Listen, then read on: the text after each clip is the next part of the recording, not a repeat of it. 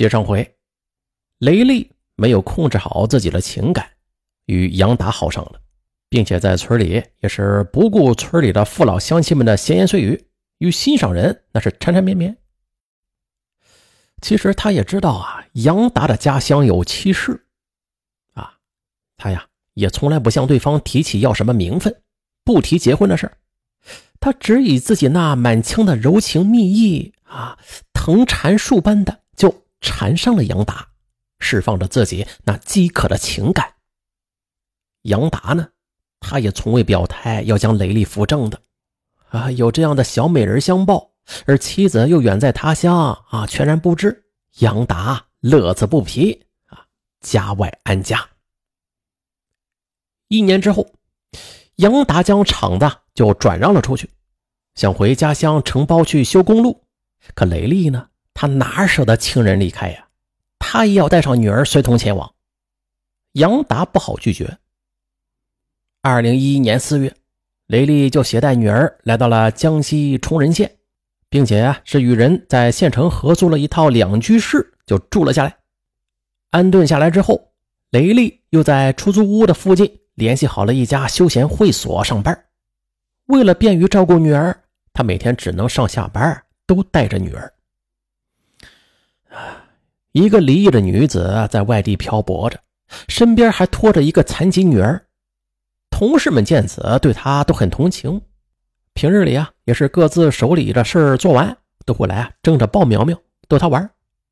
苗苗不会说话，这日久天长，不过也与大人们都混熟了啊，也能用着身体动作与大人们交流。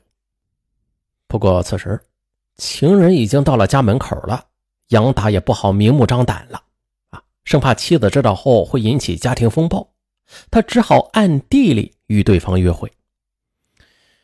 可是雷利异乡没个亲人，工作累了回到出租屋，面对着残疾的女儿，难免就会想起家啊，或者寂寞着，啊，需要的是感情上的慰藉，还需要一双有力的臂膀给自己依靠。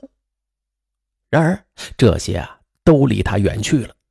杨达的淡漠不仅让他顿生哀怨，然而更让他倍感伤心的是，在崇仁待了三个月之后，即七月十七日深夜，同事过生日，雷利便应邀到县城的一家 KTV 包厢里 K 歌，可竟在那里不期而遇了杨达。不过，杨达他却带着另外一家休闲会所的足浴女技师何香香。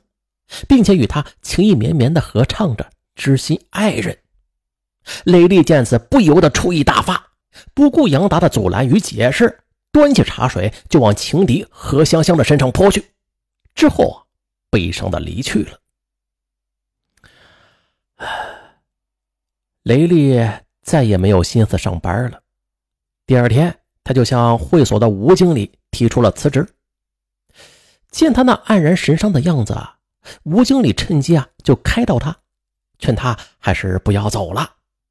但是啊，还是无法排解他心中的纠结与郁闷。十九日，雷丽没有去上班。傍晚时分，雷利安顿好女儿在出租屋里，自己再跑出来打电话约杨达出来会面。两人见面之后，杨达百般解释，这前夜呀是一场误会。自己与何香香之间根本就没有发生过什么事儿的，啊，他呀想打消对方的疑虑。可雷丽却说：“既然这样，那就是我错了。我想请何香香出来吃饭，我当面向她赔礼道歉，你也作陪。”接着，雷丽与杨达都打了电话给何香香，但是何香香呢却婉言谢绝了。可雷丽还是坚持要向对方当面赔个不是，又打电话约何香香出来喝茶。无奈，何香香只好应邀前往。在茶馆里，三人坐在一起喝茶。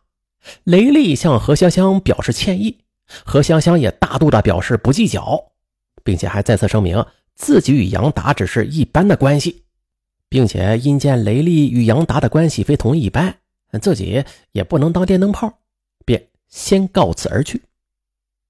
那，你现在相信了吧？我与香香没有什么的。我与他之间什么事也没有发生过。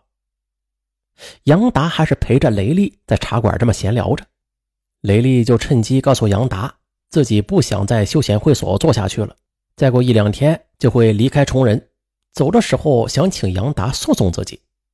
杨达就答应了下来。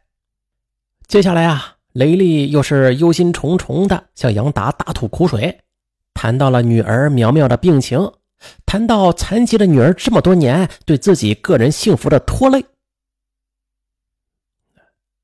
见雷丽很不开心，杨达又好言相劝她。几个小时之后，二人离开了茶馆。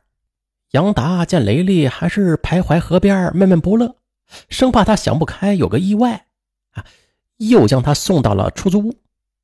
在出租屋里，杨达边吻着她，一边跟她说着话，一边还给苗苗喂着饮料喝。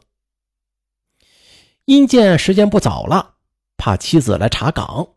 杨达便告辞回家，雷丽就出去送他了。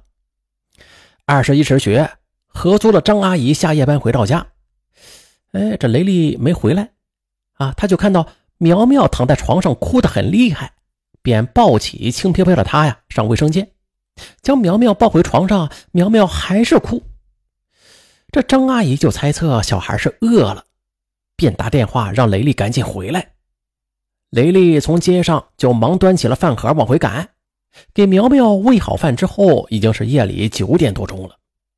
这时，苗苗仰面躺在床上，但是并没有睡着，雷丽也睡意全无。电视机开着，可他看不进去。杨达的绝尘而却，把他的心也给掏空了。雷丽不仅呢，又想起了自己那苦难的身世，想起婚姻上的不幸，两度离。情路曲折，而现在唯一的感情寄托对象杨达对自己又是不冷不热。他又想起这些年为了救治女儿苗苗的脑瘫，那是东漂西泊，又历尽艰辛的去打工，而女儿的脑瘫则恢复渺茫。上苍待自己为何如此不公啊？命运为何对自己如此苛刻呀？他潸然泪下。感叹自己的人生真是比苦菜花还要苦。此时，女儿黑黑的眼珠子还在睁着，她不会说话。如果会说话，她看到妈妈掉眼泪的话，一定会爬起来好言相劝的。哭了一会儿，雷利止住泪水，就端详着女儿。可是，一个奇怪的念头唐突的就袭上了心头。这个曾经被自己视为全部生命希望的女儿，如今呢，已被另外一种畸形的情感所替代了。是残疾的女儿才拖累了自己的幸福啊！如果不是苗苗这个绊脚石拖累了自己的话，那自己在美好的年华中那美好的欲望，该都会实现了吧？杨达呢，也许不会这么快喜新厌旧而躲避着自己吧？而自己也一定能够抓住他的心，让他俯首听命的，永远和自己保持着情人关系。然而，这一念头也只是一闪而过，很快便烟消云散了。万念俱灰的雷利，此时再也看不到人生的希望，绝望的他就想到了死。但是，又想到自己死了。那谁来照顾抚养苗苗啊？不如带着女儿一同奔赴天堂吧。